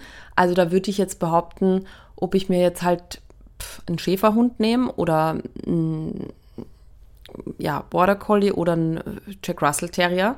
Das kann alles gleich anspruchsvoll sein. Genau. Und da kommen wir wieder zu dem, was wir schon gesagt haben. Natürlich kann ich mir auch als Anfänger einen Irish Terrier nehmen. Dann würde ich aber wirklich gucken. Also das Alter des Hundes ist hier schon mal sehr wichtig. Mhm. Denn natürlich, wenn wir jetzt erwachsene Hunde uns angucken, können wir eher sagen, wie sind die, welche Stärken, Schwächen haben die, passt das zu ihnen? Also mhm. können sie mit den Schwächen leben oder können sie den handeln, auch als Ersthundebesitzer? Oder nehmen sie einen jungen Hund? Und dann muss man gucken, dass man in den Würfen natürlich schon mal jemanden findet, der wirklich vielleicht nicht so der Aktive ist, der vielleicht das Jagen als Irish Terrier natürlich hat, aber jetzt nicht in der massiven Ausprägung, der sich gut beeinflussen lässt. Deswegen gibt es auch immer Ausnahmen von der Regel, habe ich auch in den letzten 17 Jahren kennengelernt, wo ich dachte, das wird nicht funktionieren. Doch, das hat super funktioniert. Die haben super mhm. zueinander gepasst, ne, weil die genau geguckt haben, trotz dieser Einschränkungen, die die Rasse mit sich bringt, kann das zu mir passen. Ja. Aber hier, weißt du was? Wir haben ja im, im, im, Netzwerk auch immer verschiedenste Hunde. Also wir haben ja äh, ganz viele Trainer im Netzwerk, die haben ja reinrassige Hunde und, und Mischlinge. Mhm. Und weißt du, warum? Jetzt aufpassen. Gag-Alarm, ich warne dich schon mal vor. Das, das kann ja nicht sein, dass letzte Woche kein Gag kam. Wurde ich ja schon gefragt. Weißt du, warum Ellens Hund Carlino damals immer in die Zimmerecke gerannt ist, wenn es an der Haustür geklingelt hat? Ja. warum denn? Weil er Boxer war. Sehr gut. Das war gut, ne? Mhm. Genau. Mhm, weil der ein Boxer war. Mhm. So, weiter geht's. Schön. Das, das, ja, das war gut, oder? Mhm. mhm. So, also. Ja, wir waren bei den äh, Jagdhunden. Wir müssen dann, also genau. Meutejäger haben wir ein bisschen angeschnitten, auch, also sehr selbstständige Hunde. Ähm, Gemeinschaftsjäger sollten wir noch erklären. Ja, wie gesagt, und bei den Jagdhunden, also Stichwort nochmal aktiver Typ, wenn man jetzt wirklich sagt, Bewegung, ist ein wichtiger Faktor für den Hund, der zu mir passt. Also man ist eher an Bewegung interessiert, während genau im Gegensatz zu den Wachschutzhunden genau eher Hunde aus der Jagd, ähm, der Gruppe der Jagdhunde eher geeignet. Weil die meisten Jagden übrigens Bewegung vorausgesetzt haben. Das war mhm. so, dass die Hunde jetzt nicht, weil sie nicht Gras gejagt haben, was sich ja nicht bewegt, also wegläuft. Ja, also das ist ja schon der Unterschied. Und Wach- und Schutzhunde, hast du ja schon gesagt, genau, gerne sehr ortstreu waren. Das heißt, die haben sich zwar bewegt innerhalb des einen Territoriums, aber waren jetzt nicht so, dass die stundenlang das machen müssen. Deswegen wäre das so, welcher Hund passt zu mir? Bewegung. Bin ich an Bewegung interessiert? Würde ich eher sagen, ja, einer aus der Gruppe der Jagdhunde. Und wenn man an richtig viel Bewegung interessiert ist, genau, dann kommen so die Meutejäger ins Spiel, ja. weil die auch gerne ausdauernd sich lange bewegen. Aufpassen, mhm. der Fehler, der immer gemacht wird, einen Windhund sich zu holen, um mhm. dann mit dem laufen zu gehen lange äh, sehe ich jetzt nicht so, denn das sind ja Kurzstrecken Jäger gewesen, eigentlich. Sprinter, ja. Genau. Mhm. Ausnahmen steht in die Regel. Es gab auch welche, die länger hetzen, das Wild ja. dann tot hetzen. Aber selbst das ist nicht gemeint mit 30 Kilometer am Stück Fahrradfahren übrigens. Ja, also es ist sowieso sehr lange für einen Hund, aber insgesamt, ich meine, es bringt einen ja. Windhund nicht um, wenn man mal mit dem Joggen geht, aber das ist halt nicht der Nein. Hund, der das regelmäßig tun sollte oder dafür gemacht ist. Nee. Deswegen also Aktivitätslevel eigenes höher, würde ich sagen, eher ein Hund aus dieser Gruppe. Ja, auf jeden Fall. Aber ich finde halt, eben, wir müssen da ein bisschen unterscheiden, weil in, innerhalb dieser Gruppe der Jagdhunde eben gibt es diese selbstständigeren Solitärjäger, Meutejäger, wo ich eben auch gerne mal sage, da packe ich einen Jogginggurt drauf und wir gehen halt laufen und dann sind die über auch körperlich gut auszulasten. Äh, und dann gibt es eben die Gemeinschaftsjäger, die für Zusammenarbeit gemacht wurden, die vorstehen sollten, also dem Jäger die Beute anzeigen, ähm, apportieren, äh, revieren, also suchen. was auch, ne, alles Mögliche, ähm, genau, suchen, Fährten gehen und so. Und äh, das sind halt Hunde nicht in, also hundertprozentiger Sicherheit, aber ähm, auf jeden Fall sehr viele davon sind halt, die, die arbeiten gerne mit den Menschen zusammen. Das heißt, die sind auch, ja, wie man so schön sagt, unterordnungsbereiter, weil die halt einfach ähm, ja, gelernt haben, mit den Menschen zu kooperieren. Und genau. das könnte halt ein Hinweis dafür sein, dass die jetzt sagen, ja, ich bin trotzdem sportlich, also so klassisch der Labrador Retriever, ne? Das ist ja, wenn er jetzt nicht so die Mega-Show-Linie ist und übergewichtig, ähm, so ein sportlicher Labrador ist ja einfach äh, ein sehr fitter Hund, der aber einfach immer vorziehen würde, mit den Menschen zusammenzuarbeiten. Und genau, und das, das ist halt ein Vorteil und da erinnere ich mich auch noch, Marc, dass du gesagt hast, ähm, aber korrigiere mich, wenn ich es falsch in Erinnerung, in Erinnerung habe, dass du gesagt hast, so bei Familien oder so dieses klassische halt, das muss halt ein Hund sein, der irgendwie die Menschen gerne hat, ein bisschen Mitläufer ist, aber auch gerne ein bisschen was macht. Da würdest du immer tendenziell zu Gemeinschaftsjägern oder Gesellschaftshunden tendieren. Genau, weil die das besser aushalten werden, wahrscheinlich. Weil das für die genauso ist. Und da werden wir auch in der Folge Persönlichkeit des Hundes ja nochmal dann genauer darauf eingehen, diese Faktoren, auch Trainierbarkeit, was du jetzt angesprochen hast. Wie gut lässt sich der Hund beeinflussen, wie kooperationsbereit. Ja. Auch da gibt es Studien, eine amerikanische, eine ganz große, die ähm, sich auch Hunde verschiedener Rassegruppen angeguckt haben. Die haben die ein bisschen anders eingeteilt, mhm. aber letztendlich haben die herausgefunden, dass also Hunde der Hütehundegruppe und eben Hundegemeinschaftsjäger. Und darunter fielen dann die Vorsteher und halt die klassischen Apportierhunde die größte Trainierbarkeit aufwiesen. Also auch die, dieses, was man als Will to Please oder wie auch immer das jetzt mhm. bezeichnen möchte. Mhm. Das heißt auch hier, wenn ich halt wirklich viel aktiv mit dem Hund machen möchte, mit dem viel trainieren und Sachen machen und beschäftigen oder halt bei der Arbeit das brauche, dann würde ich eher genau einen Hund dieser Rassegruppe nehmen. Also Hütehunde oder halt diese Gemeinschaftsjäger, worunter auch der Vorsteher erzählt, ähm, weil die einfach von sich aus schon darauf voll Bock haben. Ja. Und so ein Terrier, wie gesagt, lässt sich auch noch Sachen beibringen, aber da kann man dann erfahrungsgemäß mit den Widerständen manchmal rechnen. Ja, weil der auch eben sagt, ja, unter der Erde mhm. brauche ich keinen, der mir das sagt. Das mache ich schon selbst alles. Genau. Mir fällt immer ein, noch dazu zu erwähnen, dass es ganz wichtig ist, dass man sich mit der Geschichte der Rasse auseinandersetzt, oh. weil jetzt ganz klassisch zum Beispiel der Weimaraner ja auch zur Gruppe der Gemeinschaftssieger gehört. Mhm. Ähm, sehr schön ist, leider, muss man sagen. Also dieses graue Fell und irgendwie diese oft blauen oder Bernsteinfarbenen Augen. Augen. Bei Bernstein, ja. genau. Aber eben ein, eine gewisse Mannschärfe äh, hatte oder haben sollte, weil der eben auch den Jäger vor Wilderern und so Co. beschützen sollte. Ne? Und das ist halt etwas, ähm, diese Territorialität und Skepsis, die, also muss nicht sein, aber tendenziell ist ein Weimaraner nicht kaputt, wenn er das hat weil er einfach dafür mhm. gezüchtet wurde. Und das sind halt ja. Dinge, da finde ich eben wichtig, dass man so ein bisschen zwischen den Zeilen liest und sich wirklich mit der Geschichte der Rasse auseinandersetzt. Kann ich nur immer wieder betonen, ne, ist bei vielen, pickt man sich so ein bisschen das Positive raus und sagt halt zum Beispiel, oh toll, ein Wasserhund, ist so ähnlich wie ein Pudel, wird schon funktionieren und dann halt äh, irgendwie auch mitkriegt, okay, da sollte halt dann den Fang auch auf dem Markt bewachen und ist halt durchaus skeptischer, als man oft denkt, so als Beispiel. Mhm. Und das sind halt Dinge, ähm, die, die man wirklich in der Geschichte ganz gut festmachen kann.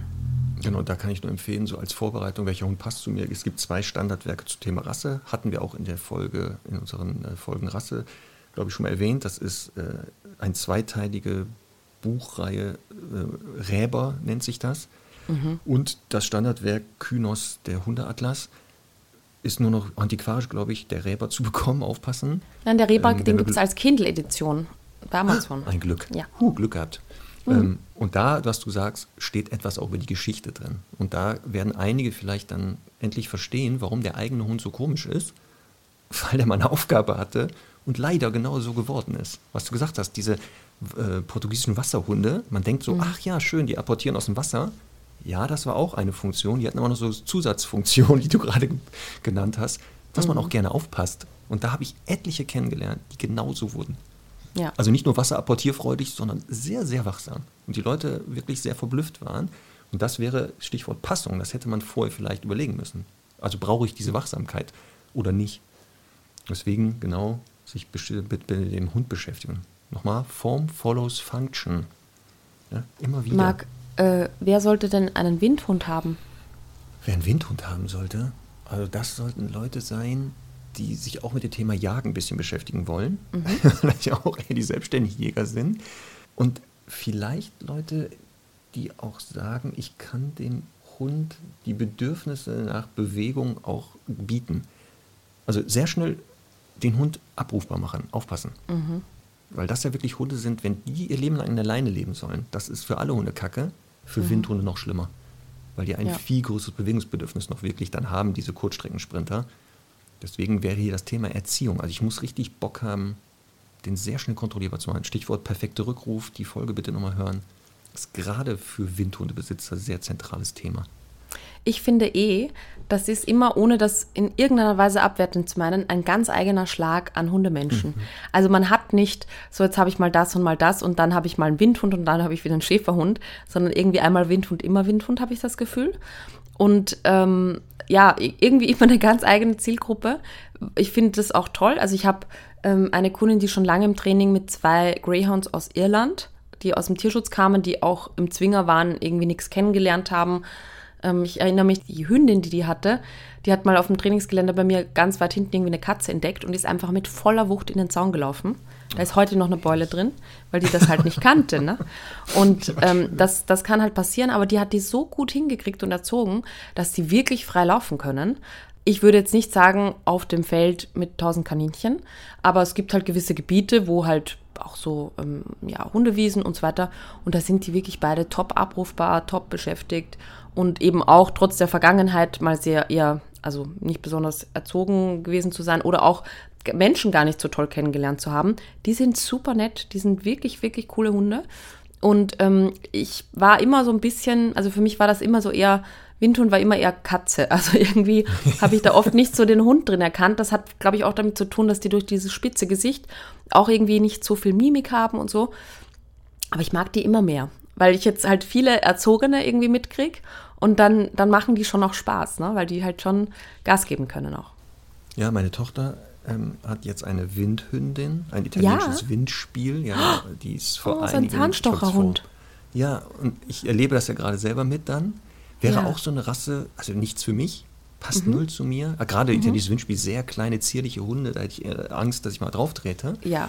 Ähm, und eine Fähigkeit, und das ist wirklich was bei vielen Windhunden, was ich auch festgestellt habe in den letzten 17 Jahren, die sind wirklich sehr, sehr menschenbezogen, auch sehr körperlich. Also Mhm. Rosine, so heißt diese, äh, Ach, das italienische süß. Windspiel. Die liegt auf Fluse auf der deutschen Dogge. Äh, äh, sobald Fluse irgendwo liegt, liegt oh die da drauf. Auch wenn man Videos oder sowas mal im Internet guckt, die sind sehr so auf einen Haufen liegen. Das ist genau deren Ding. Also, wenn man das mag, ne? ja, weil denen immer kalt ist, viel, wahrscheinlich. Das vermutlich, das ist das. Ja. Also, wenn man sowas mag, so sehr körperlich, jetzt positiv körperlich gemeint, ähm, also viel kuscheln, schmusen, also Windhund, Daumen hoch. Das habe ich bisher immer festgestellt. Das waren jetzt selten Hunde, die gesagt haben, ich empfinde das als negativ, mhm. sondern eher das Gegenteil. Also mhm. Also das wäre auch noch sowas. Ne? Also auch meistens sehr verträglich mit anderen Hunden übrigens. Ich habe selten Windspiele oder äh, Windhunde kennengelernt, die unverträglich waren. Mhm. Es sei denn, das waren jetzt, weiß ich nicht, die hatten schlechte Erfahrungen gemacht oder sowas. Aber per ähm, Rasse sind das eigentlich sehr, sehr gesellige Hunde sogar. Gesellig, Also aber das- eben trotzdem auch eine gewisse Selbstständigkeit im Kopf, ne? weil das sind halt Hunde, die Ja, ja. oftmals halt als Waffen gehalten werden, also im arabischen Hm. Raum, in, im südlichen Raum und so. Also da ist halt dann eben auch nicht, ach, da ist der Hase, aber ich reagiere mal auf den Rückruf. Umso mehr Ja. muss man halt den Willen haben, ein paar Dinge gut zu trainieren. Und wie gesagt, dann äh, ja, feuerfrei. Ein bisschen immer im Hinterkopf haben, sind manchmal halt in der Kommunikation ein bisschen schwerer zu lesen für Hunde, weil die immer diesen Rund Rundrücken haben und der manchmal so ein bisschen dazu führt, dass die halt unsicher wirken, dann sind sie es aber nicht und dann so ein bisschen ja, Gefahr laufen, Kommunikationsmissverständnisse zu erzeugen. Oh.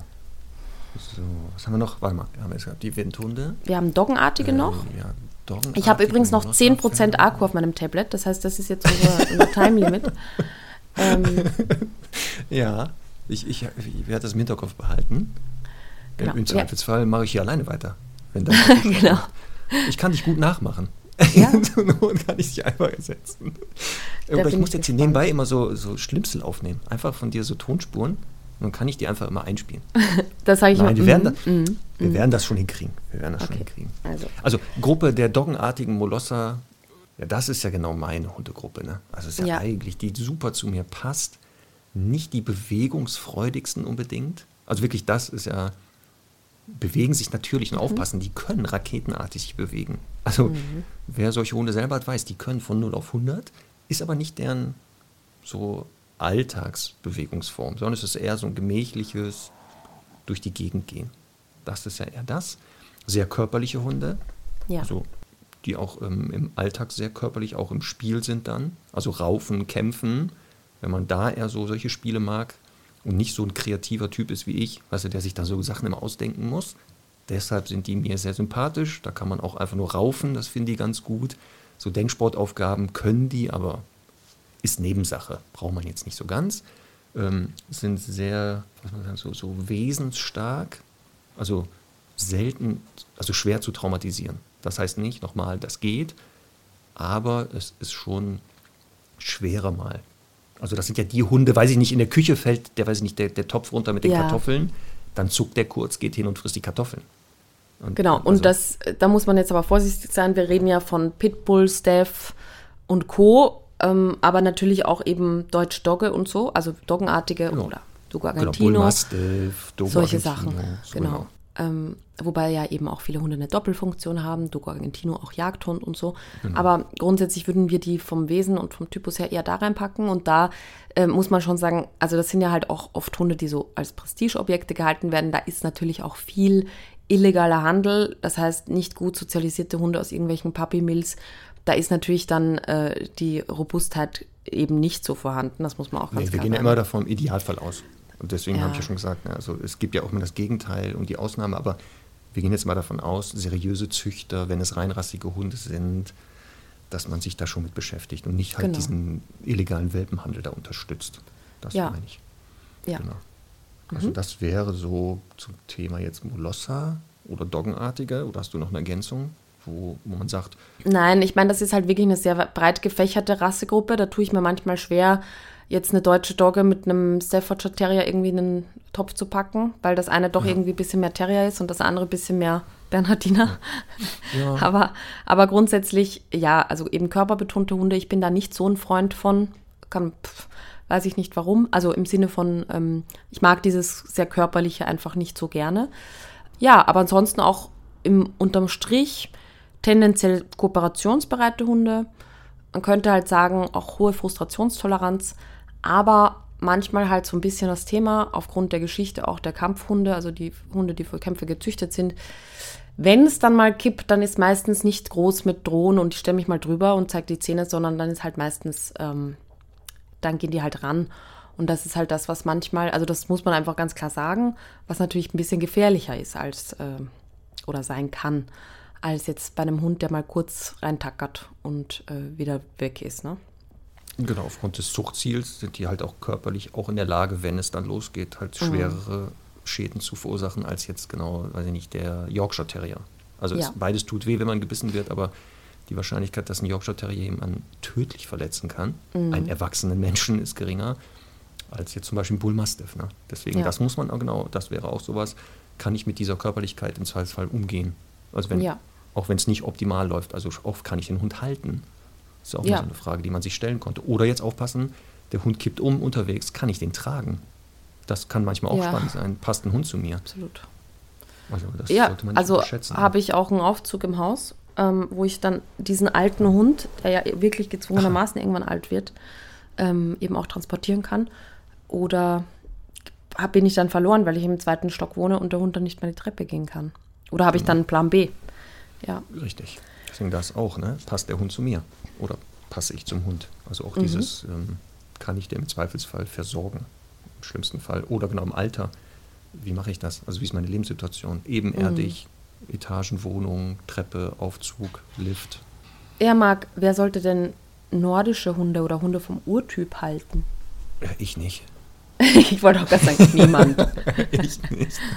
Nein. Also, Mai, also sagen wir mal so, das sind ja sehr, sehr ursprüngliche Hunde, ne? Also die ja wirklich noch sehr nah am Original oft sind, auch f- oft noch so dieser typischen, sehr nah am Original gezüchtet wurden, mit sehr viel Einschlägen noch vom Wolf. Ich Das möchte ganz kurz Dorit Feddersen-Petersen äh, zitieren. Ja, Die habe ich mal bei einer sehr gut. Fortbildung, da hat nämlich auch ein Ja. Kollege, ich glaube, Kollege, ein Kollege aus Österreich, ähm, gesagt, ja, die ursprünglichen Rassen. Und dann, die wusste ja, was er meint. Ne? Und hat, also die, ich mag ja diese, diese direkte Art von ihr so. Und dann hat die gesagt, was ist eine ursprüngliche Rasse? Ein Pudel ist eine sehr ursprüngliche Rasse. Ja, Ja. da hat sie recht. Das ist Hat noch, sie recht. Das ist eine der ursprüngsten. Und der Dackel übrigens auch. ja. Denkt man nicht, ist Genau. aber so. Nee, was wir meinen, ist ja genau ähm, Husky, Malamuten, im engeren Sinne die Basenjis, also Pariah-Hunde und sowas. Nah am Ähm, Wolf noch, ne? Nah, Sehr nah, genau, also sehr nah am Original äußerlich und das noch mehr am Verhalten. Mhm. Also Hunde, die wirklich eher mal das Prädikat werden auch mal im Kopf erwachsen bekommen, mit allen Vor- und Nachteilen dieses Erwachsenseins bei Hunden, ähm, wo auch, also wenn jemand sehr naturverbunden ist, weil das sind ja Hunde wirklich draußen sein, ist genau deren Ding. Also ja, wenn man sagt, so wie ich jetzt, so zwei, dreimal am Tag so eine Runde drehen, muss der Hund aushalten manchmal, wäre man mit, dem, mit diesen Hunden nicht, also das wird nicht funktionieren. Auf Dauer geht das nicht, das heißt nicht mal eine Ausnahme, aber ähm, weil die auch mal die Funktion hatten, halt sich sehr ausdauernd lange zu bewegen. ja. Also muss man Also hier finde ich auch wollen. wieder, ähm, also die Frage ist halt immer, wenn kein optisches Kriterium, ne, und das sind ja oft auch leider schöne Hunde, Mhm. ein Husky, auch ein Basenji oder auch ein Akita, kann ja einfach schön wirken. Ja. Aber das Problem ist halt, ähm, die sind halt einfach nicht so leichtführig, im Sinne von halt so kooperativ. Da muss man einfach von Anfang an sehr gute Angebote machen und wirklich sehr, sehr konsequent sein in der Erziehung und eben den nicht rund sein lassen und mal erwachsen werden lassen und so, um dann halt irgendwann anzufangen, Probleme zu lösen. Ich hatte mal eine Kundin, ähm, das ist sowieso ein bisschen ein eigenes Thema, finde ich, ist auch eine eigene Zielgruppe, ähm, Halter von tschechoslowakischen Wolfshunden. Ähm, Und die hat dann ich, sich irgendwo in, also die lebt in, naja, ich sage jetzt nicht wo, hat sich auf jeden Fall ein, am Land ein Grundstück gekauft, ich glaube irgendwie 3000 Quadratmeter oder vielleicht waren es auch nur 1000, hat das mit einem drei Meter hohen Zaun einzäunen lassen, ist dann jeden Tag dahin gefahren, hat den Hund laufen lassen und äh, dann wieder halt nach Hause. Ne? Und das war wirklich, also die kam auch, weil der Hund schon irgendwie äh, andere Menschen gebissen hat und so, aus total nachvollziehbaren Situationen, by the way. Aber der, der Hund, also die, die hatte halt irgendwie auch ein bisschen, hatte ich das Gefühl, Bock auf diesen Freigeist und, und manchmal leider auch, das muss ich jetzt hinter vorgehaltener Hand sagen, haben diese Menschen, also wieder nicht alle und so, aber haben diese Menschen auch ein bisschen Lust, sich mit den Problemen zu brüsten. Also so dieses, naja, der kann ja nicht allein bleiben. Schau mal, wie kaputt der mein Auto gemacht hat. Schau mal, wie kaputt der meine Türe gemacht hat und so. Das ist halt einfach Blödsinn. Das ist, also das sind natürlich ein bisschen äh, wieder, also urtypischere Hunde, aber ähm, eben trotzdem erziehbar. Nur man muss das halt auch wollen. Ja, natürlich. Natürlich. Ich, auch- ich kenne auch eine Kundin, die hat auch einen ähm, Hund, der sehr starke Wolfsanteile hat, Lou. Mhm.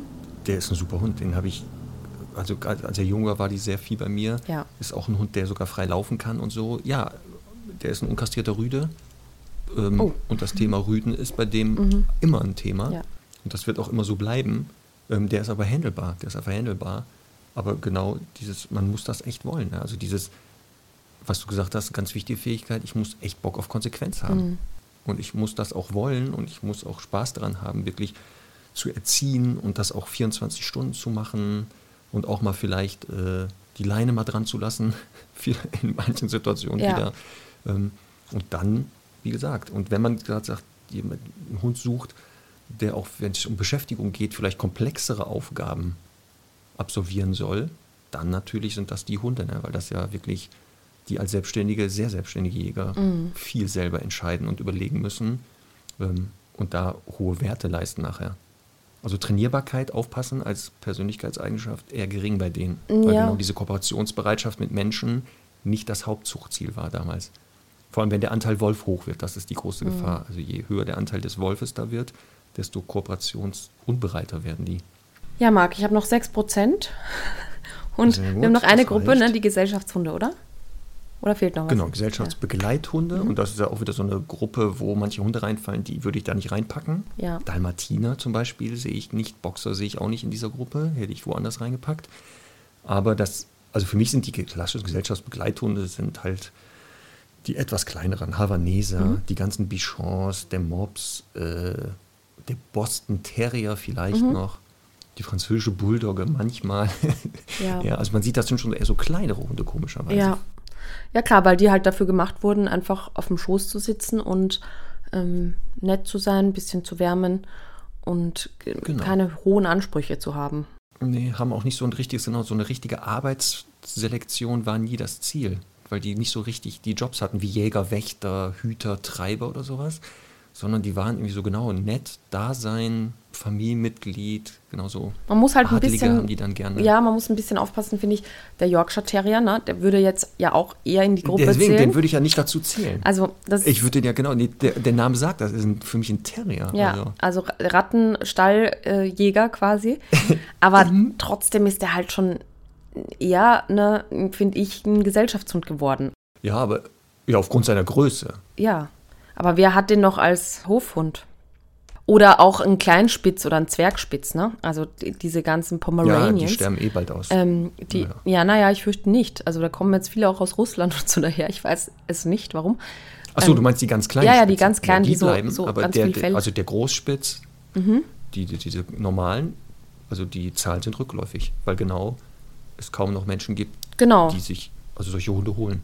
Die größeren würde ich aber ja auch im, eher dann in Richtung äh, Hunde vom Urtyp packen und aber die kleineren, ja. die bleiben dann halt da ein bisschen über und da muss man halt schon sagen, das sind diese Mischformen, wo man halt nicht per se sagen kann, einen kleinen Spitz haben wir, glaube ich, vor kurzem drüber gesprochen und ich, wir haben auch ein bisschen Feedback dazu bekommen wegen Territorialität und so. ähm, Irgendjemand hat sogar ein Spiel geschickt, ein Gesellschaftsspiel, das heißt Spitzpass auf. das fand ich ja, eher. gibt es hier in Deutschland sehr bekannt. Genau. Und ähm, das, das zeigt ja halt, dass da eben auch noch andere Aufgaben mit dabei sind. Und ich habe auch viele Chihuahuas zum Beispiel, die sehr territorial sind. Ähm, mhm. Also es ist nicht eine sogenannte Gmadewiesen, wie man bei uns sagt. Also kein, wie, wie würde man bei euch sagen? So ein das weiß ich nicht, weil ich habe es nicht auf Madenwiesen. Was? eine, eine Gmadewiesen, eine gemähte Wiese, eine, wie eine Bank, sagt man Ach. bei euch, ist eine Bank? Ja? Gemähte Wiese. Ja. Ach, sehr gut. Gemade Wiesen. Ja. Ne? Sondern da, soll bedeuten? Naja, dass das halt kein Selbstläufer, nicht, kein Selbstläufer nicht ganz einfach ist oder nicht ah, so okay. selbstverständlich. Ja. Genau. Nee, deswegen siehst du Menschen, also Hunde, welcher Mensch passt zu solchen Hunden? Das müssen Menschen sein, die auch bereit sind, eben weil das so kleine Hunde oft sind, äh, den Hund gerade in der Anfangsphase viele positive Kontakte mit Hunden zu ermöglichen. Ja. Und jetzt aufpassen, bereit zu sein, sehr oft zu sagen, packen Sie meinen Hund weg. Ja, oder, oder auch greifen sie nicht in die Tasche oder so, auch zu anderen Menschen. Ne? Ja. Und aber gleichzeitig auch bereit sein und den Mut zu haben, diesen Hund mit großen Hunden zu sozialisieren. Jetzt nicht mit äh, Raudis genau. und unerzogenen Labradoren, die da drüber bügeln. Aber ich finde halt, also wir haben da oft die Anfragen, ja, aber gibt es auch eine kleine Hundegruppe?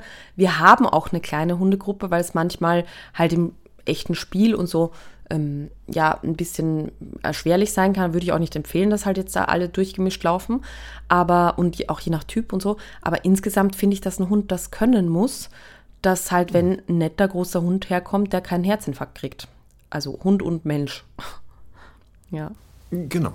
Und deswegen, das muss man halt wissen. Und das muss man auch bereit sein zu sagen, gerade in der Anfangsphase, dass ich eben solche Kontakte suche, mich sehr viel mit dem Thema auch andere Hunde damit beschäftige, um einzuschätzen, ist der gut geeignet für meinen sehr kleinen Hund. Wie gesagt, weil ich da auch öfter mal leider auch ein Spieljahr unterbrechen muss. Ja. Weil, wie gesagt, die Größenverhältnisse oft ja so sind, dass auch die Verletzungsgefahr für solche Hunde größer ist. Ähm, und das muss ich halt wissen. Und ich muss halt mit diesem Klischee umgehen können, dass ich halt so einen kleinen Wauzi habe. Weil ganz, ich habe das ganz oft schon gehört, so Fußhupe, so abwertende Bezeichnungen, äh, ja, ist ja ein Kleffer und sowas. Ähm, Und da muss man drüber stehen können. Ne? Ja. Also bei vielen Rassen, aber bei denen noch mehr, ähm, weil man dieses Klischee halt leider gibt. Und wenn man das nicht kann, dann würde ich eben lieber das nicht machen. Also mir so einen Hund dieser Gruppe holen. Ich finde die ja cool. Also ich hätte gerne mal, ich hätte gerne mal so einen Hund bis zu 8 Kilo. Ähm, auch, dass ich den mal im Flugzeug mitnehmen kann und da keine Beschränkungen Ja. habe. Ähm, und es gibt ja wirklich coole Hunde, die einfach eine ganz große Persönlichkeit haben und nicht so viel Ja. sind. Ne? Also auch ob der kleinen Größe. Nee, deswegen genau. Ich habe auch ganz viele kennengelernt, also die auch nicht wissen, wie groß sie selber sind anscheinend, Ja. also ein Bewusstsein haben, wie groß. Und total aber kompetent, sozial verträgliche Hunde waren und super gepasst haben. Voll. Auch. Deswegen ist das nicht verkehrt. So, So, der passende Hund. Jetzt wisst ihr Bescheid, Stundis, ne? ja. Worauf müsst ihr achten? Welche Fragen müsst ihr euch stellen? Worauf sollte man, wenn es um Rassen geht, also nochmal die Gruppen, äh, die, die Folgen hören zum Thema Rasse. Da haben wir nochmal was gesagt über die Einzelnen, wenn man in die Tiefe gehen will. Wir haben leider keine Zeit mehr für den Rassetest. Den, also ich könnte den nochmal.